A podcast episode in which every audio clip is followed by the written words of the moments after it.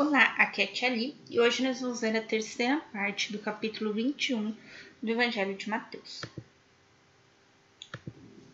Olá, aqui é a Tia Li, e hoje nós vamos ler a terceira parte do capítulo 21 do Evangelho de Mateus. Bem-vindos aos Novenáticos Kids, e hoje nós vamos terminar a leitura do capítulo 21 do Evangelho de Mateus. Estamos unidos em nome do Pai, do Filho e do Espírito Santo. Amém. Santo anjo do Senhor, meu zeloso guardador, se a ti me confiares a piedade divina, sempre me rege, guarde, governe e ilumine. Amém. Estamos unidos em nome do Pai, do Filho e do Espírito Santo. Amém.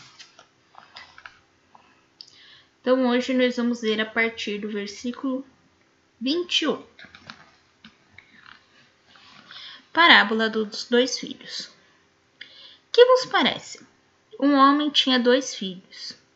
Dirigindo-se ao primeiro, disse-lhe: Meu filho, vai trabalhar hoje na vinha. Respondeu ele: Não quero. Mas, em seguida, tocado de arrependimento, foi. Dirigindo-se depois ao outro, disse-lhe a mesma coisa. O filho respondeu: Sim, pai, mas não foi. Qual dos dois fez a vontade do Pai? O primeiro, responderam-lhe. E Jesus disse-lhes: Em verdade, em verdade vos digo: os publicanos e as meretrizes vos precedem no reino de Deus. João veio a vós no caminho da justiça, e não crestes nele. Os publicanos, porém, e as prostitutas creram nele. E vós, vendo isso, nem fostes tocados de arrependimento para credes neles. Então vamos lá. O que, que ele quer dizer aqui? Primeiro, existiam dois filhos a qual o pai pediu para fazer uma coisa, certo? Talvez vocês já passaram pela situação. Aí o filho falou, eu vou fazer, e o outro falou, não vou fazer. Então, ou seja, aquele filho que disse não vou fazer, olhou para ele mesmo e não se sentiu capaz ou não achou que tinha tempo, ou sei lá eu porque achou que não dava. E falou que não ia. Só que aí chegou na hora, ele falou: Ah, não, peraí, dá tempo. Aí eu fui mesquinho, né? Meu pai tava precisando de mim. Não, eu vou lá. Pegou e foi, né? E o, o outro que falou que ia, não apareceu. E por muitas vezes a gente passa por essa situação na nossa vida, né? De responder sim ou não diante de diversas situações. Mas aqui neste caso, que Jesus quis nos ensinar? Que quando João veio para preparar o caminho,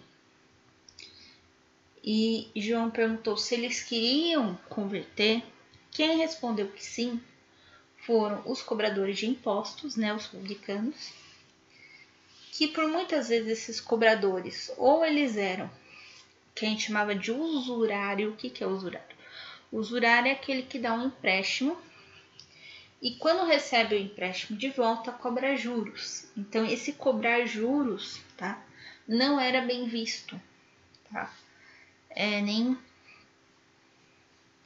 pelo, não era bem visto, tá? Nem pelos judeus, nem pelos cristãos, não era bem visto esse fato de você emprestar e depois cobrar um, um juros. Isso não era bem visto.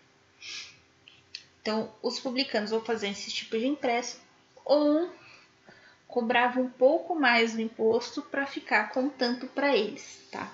Então, aconteceu essas duas coisas que aos olhos dos judeus e aos nossos estão errados, certo? Muito bem. E as meretrizes, o que eram as meretrizes? Como eu vou explicar isso para uma criança? Muito bem. Eram as mulheres, né, que estavam à margem da sociedade, tá? E pergunta para sua mãe, porque essa eu não vou conseguir responder, gente. É, eu não consigo, faço as coisas, tá? Mas enfim, eram mulheres que estavam é, à margem, né? Estavam, vamos dizer assim, renegadas né, na sociedade. E outras coisas mais, tá? Uma vida completamente no pecado. E elas acreditaram no que João dizia. Então elas, os cobradores expostos, falaram: sim, nós queremos a conversão. Né? E aí elas procuravam João, perguntavam como fazia e tal. Beleza. E os outros? Que os outros também são filhos de Deus. Não ouviram João. Ou ouviram e falaram: não, tá bom. Acho que você tá certo. Mas não voltaram para para mostrar que eles realmente tinham convertido, que eles realmente tinham se arrependido para serem batizados no Jordão. Então, é nesse sentido que Jesus vem nos explicar. O Senhor chama todos.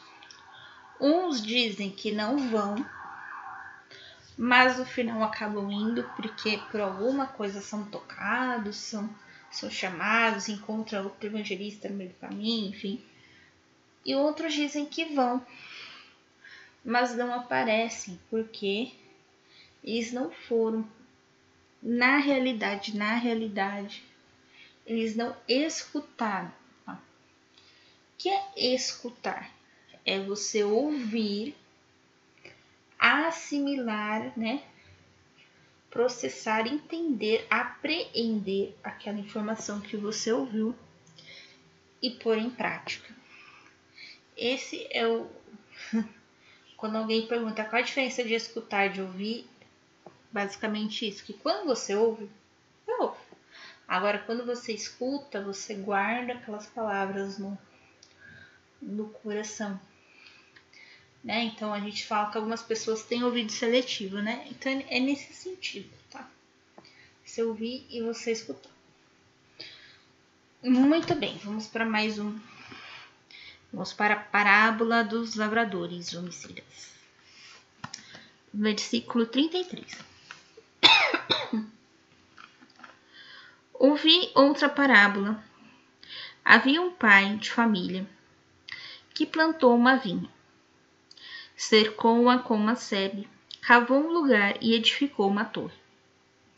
E tendo arrendado a lavradores, deixou o país. O que, que é arrendado uma terra, ou seja, ele cercou, né, bonitinho lá o sítio dele, a, a vinha dele. E aí, como é que é esse arrendamento? Você tem que cuidar desse pedaço aqui da terra. Você vai me dar X% daquilo que você plantar. Em troca disso. E assim vai, um por um. Então ele pega e arrenda a terra, né? Hoje em dia, um arrendamento de terra paga o aluguel, né? Mas naquela época pagava com um tanto da produção. Né? Então, para quem não tinha condições de comprar uma terra e tal, era um, um, negócio bem vantajoso, porque naquela época os filhos trabalhavam, os filhos ajudavam, né? Era bom ter a família numerosa, né? Porque teria mais filhos para trabalhar na lavoura, enfim. Então, isso é um arrendamento de terra. 34. Vindo o tempo da colheita, enviou um dos seus servos aos lavradores para recolher o produto de sua vinha. Mas os lavradores agarraram os servos, tir, feriram um, mataram outro e apredejaram o terceiro. Então, ou seja, ele mandou três servos lá para buscar a parte dele. Afinal, ele arrendou a terra, ele precisava daquelas uvas, né? E esses arrendadores, né, esses trabalhadores, é, maltrataram e chegaram até matar um dos servos. Né? E não deram as uvas que pertenciam ao dono da terra, né, ao patrão. Versículo 35. Mas os Versículo 36. Enviou outros servos em maior número. Enfim, enviou seu próprio filho, dizendo: Hão de respeitar meu filho.